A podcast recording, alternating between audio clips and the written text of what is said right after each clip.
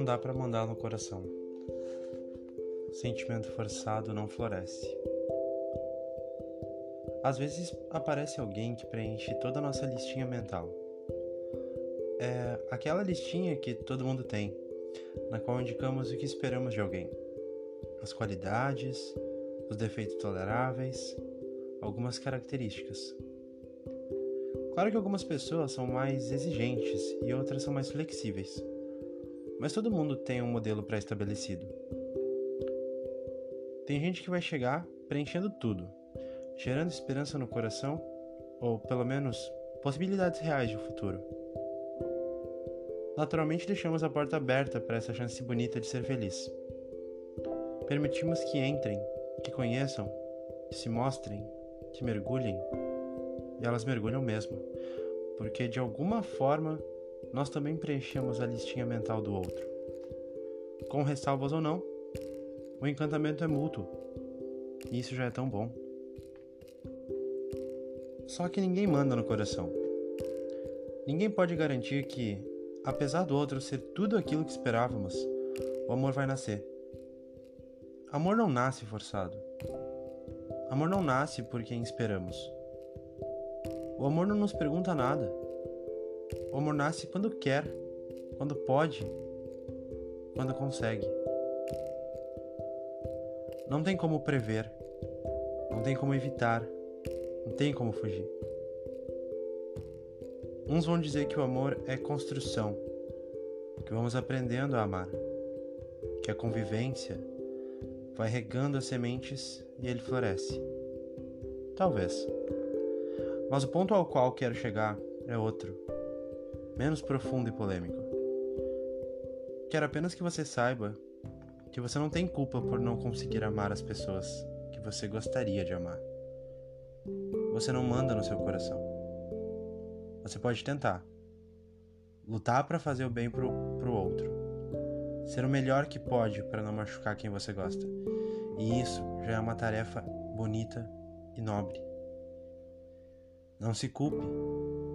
Não se martirize. Não se pressione. O amor é amigo da espontaneidade e da leveza.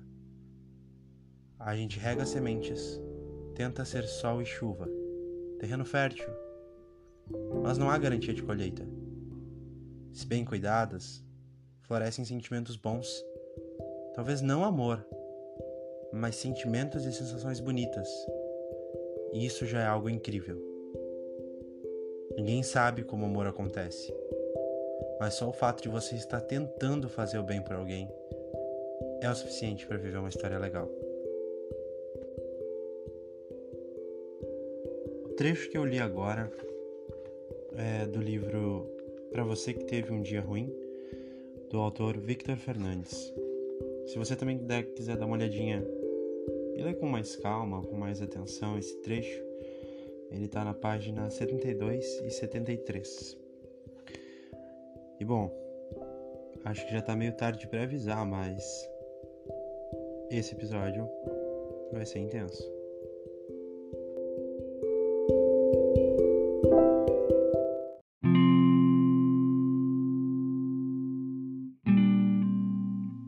Oi, meu nome é Andrew e eu só acho engraçado que ninguém mais fala sobre sentimentos. O livro que eu acabei de ler traz diversas reflexões.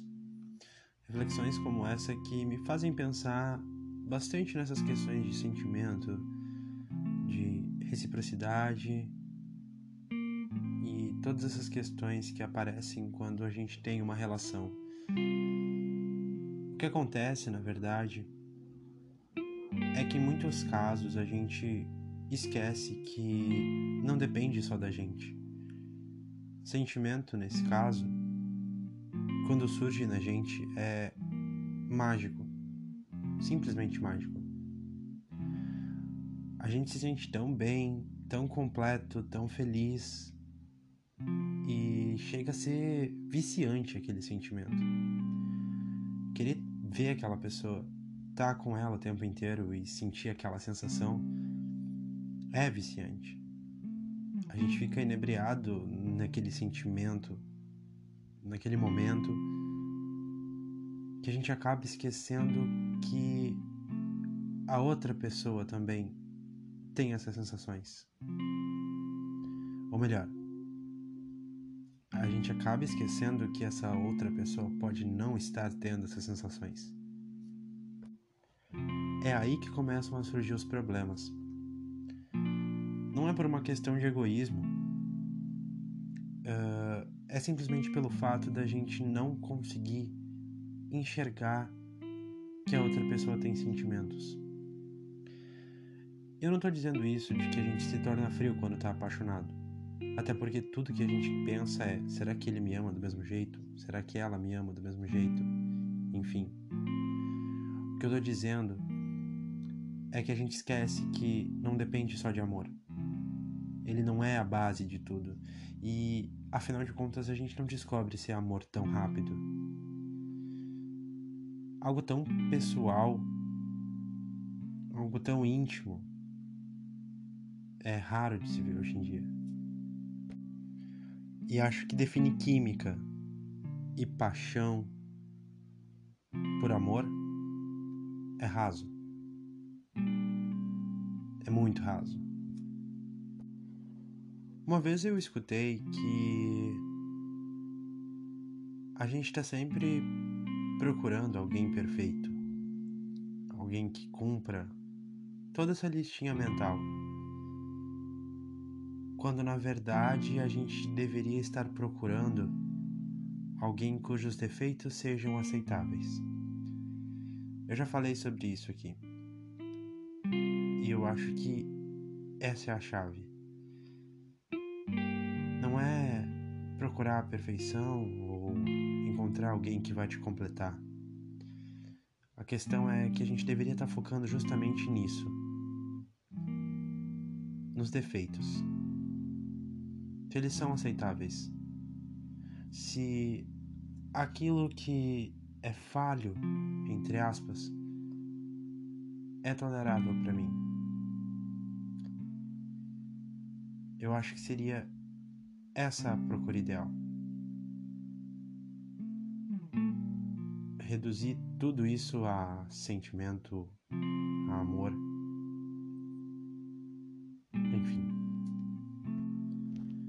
como eu disse antes, eu já escutei diversas versões do que é amor. Já ouvi que amor é construção, sim, que com o tempo a gente aprende a amar, que ele floresce depois de um tempo, ele surge na insistência de amar. Já escutei que amor é momento. Eu posso estar te amando agora Daqui a 10 minutos eu não sei, mas agora eu tô te amando. E isso basta. Eu posso te amar por um tempo e depois não amar mais. Posso voltar a te amar uma semana depois e te querer. Posso estar tá não te amando tanto assim. Já ouvi também que Amor é reação química. Amor é liberação de hormônios e pura química no cérebro. Já ouvi tanta coisa sobre amor, o que me faz pensar, o que me faz chegar ao ponto de que, na verdade, a definição de amor é tão pessoal que eu acho que o mais raro é encontrar alguém que defina amor da mesma forma que você. A questão é experimentar essas diversas formas e conceitos de amor é sempre interessante, justamente para a gente se entender um pouco melhor. Entender e chegar ao seu conceito próprio do que é amor é essencial para se relacionar e para procurar esse tal amor. A gente pode se machucar muito nesse processo eu acho que o importante não é se fechar. É inevitável, claro. Depois que a gente se desilude, depois que a gente se machuca, depois que a gente cai e que a gente se ferra no amor, obviamente a gente se fecha e torna tudo muito raso. E nesse caso, também tá tudo bem. Eu acho que vai de pessoa para pessoa. Porém, existem pontos que precisam ser importantes quando a gente se trata de ser profundo ou ser raso. O amor pode ser perigoso, ainda mais quando a gente está mexendo com os sentimentos de outras pessoas. Para ilustrar um pouquinho melhor, justamente essa questão de não ser tão profundo e fazer algumas conexões, tem outro trecho nesse mesmo livro que traz uma reflexão bem interessante sobre esse ponto.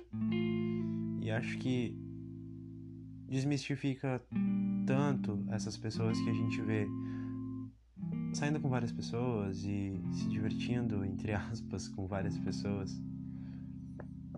Bom, caso você queira ler em algum momento, o trecho que eu vou ler em seguida também é do mesmo livro, e está na página 144 até a página 145.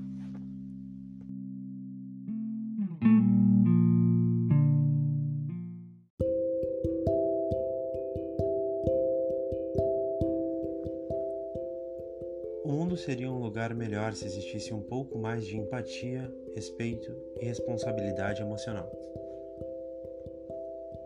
Não há mal algum em escolher o caminho menos profundo, as interações menos intensas, os mergulhos mais rasos. Não tem problema não querer relacionamentos, querer criar várias conexões fracas, não se comprometer. Você não precisa se sentir sujo e errado ao fazer isso. É uma escolha sua e tá tudo bem. Se não machuca ninguém, não há mal algum nisso. Não há mal algum em escolher viver momentos assim. Não há mal algum em não querer transbordar. Cada um sabe o que é melhor para si, o que satisfaz, o que contribui para a própria felicidade. Sobre ser feliz, nenhum rótulo é pertinente. Todas as pessoas têm sua forma particular e única de ser. E tá tudo bem. Contanto que você não iluda, não magoe, não use pessoas, contanto que você não trate ninguém como objeto ou brinquedo, você pode ser e fazer o que quiser. A liberdade é uma dádiva. Aproveite-a. Aproveite-a com responsabilidade, com respeito com boas intenções. Aproveite-a de uma maneira que raramente o faça ir dormir com a consciência pesada. Se colocar no lugar do outro ajuda bastante nesse exercício. Por isso, errado mesmo não é quem vive assim. Errado é quem ilude, quem faz mal, quem não deixa claro o que sente e quer. Errado é quem não abre a boca para dizer: Olha, minha intenção é essa e eu quero tal coisa. Eu sinto isso. Errado é quem acha que é problema de cada um lidar com as expectativas que foram plantadas. Errado é quem esquece que do outro lado tem o ser humano. Se você olhar para o outro coração com respeito e responsabilidade, a probabilidade desse coração se machucar é mil vezes menor. Se você se colocar no lugar do outro, talvez a maioria das suas decisões mudem e tenham mais empatia Sentir não é obrigação. Ter responsabilidade emocional deveria ser.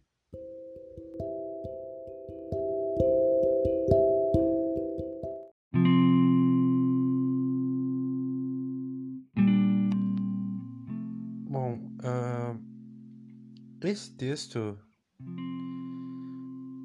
traz essa visão de essas conexões mais rasas mais simples que a gente corriqueiramente vê por aí. Acaba julgando sem ter essa noção. Eu acho que muitas vezes a gente esquece dessa honestidade que é tão essencial. Quando as coisas estão descritas, quando está tudo bem esclarecido entre os dois, eu acho que é o essencial. Se a intenção do outro é simplesmente se divertir, é simplesmente ter uma conexão rasa, curtir o que pode, sem se aprofundar demais, e isso for explícito, isso for isso foi deixado claro entre os dois, eu acho que zero problemas. Questão é que a gente vê essas pessoas sendo tão livres e tendo diversos parceiros e acaba esquecendo que talvez elas estão sendo bem mais honestas do que quem mantém uma relação que nem mesmo relação mais é. O que diferencia essa pessoa que tem diversos parceiros e que é honesta sempre, que tem essa responsabilidade emocional, da pessoa que está num casamento há anos traindo seu parceiro? Honestidade, talvez. E eu diria que não só com quem você está, mas honestidade consigo mesmo. Claro que essencialmente questão de empatia mesmo, a gente sempre precisa pensar no outro, lembrar que ali tem sentimentos, que a gente está lidando com o coração. E ser desonesto a esse ponto, eu acho que é o pior. Quando a gente tem essas diversas conexões rasas, mas é verdadeiro, honesto e deixa sempre muito descrito quais são nossas reais intenções Tá tudo bem. Tá tudo muito bem. O problema mesmo é julgar esse tipo de pessoa e esquecer que existe a hipocrisia do lado oposto. Geralmente, quem faz esse tipo de julgamento é quem vive um relacionamento há muito tempo e já não se sente mais feliz, já não tem mais aquela paixão e vê alguém sendo tão livre pode ser que incomode. Enfim, os motivos para julgar alguém ou as atitudes de alguém sem ter conhecimento sobre a situação total, impossível de saber. Mas ok. Tem então as pessoas que têm relacionamentos rasos, se interessam por várias pessoas, sempre com diferentes parceiros. Por outro lado, tem as pessoas que estão com a mesma pessoa há muito tempo. Afinal de contas, qual que é o modelo correto? A questão é que não tem um modelo correto para isso. Essa é a grande questão. Relação humana, amorosa, essencialmente precisa ter essa visão de que do outro lado tem um ser humano com sentimentos. Eu acho que esse é o básico, tanto para relações que são duradouras e, enfim, tu estás com o mesmo parceiro há muito tempo, ou quanto para as relações que são momentâneas. Lembrando sempre que tem um outro coração do outro lado, é o que conta. Sendo respeitoso e sempre honesto é o que conta. Fora tudo isso, não existe conceito de que o que é um relacionamento perfeito ou o que é de fato esse sentimento.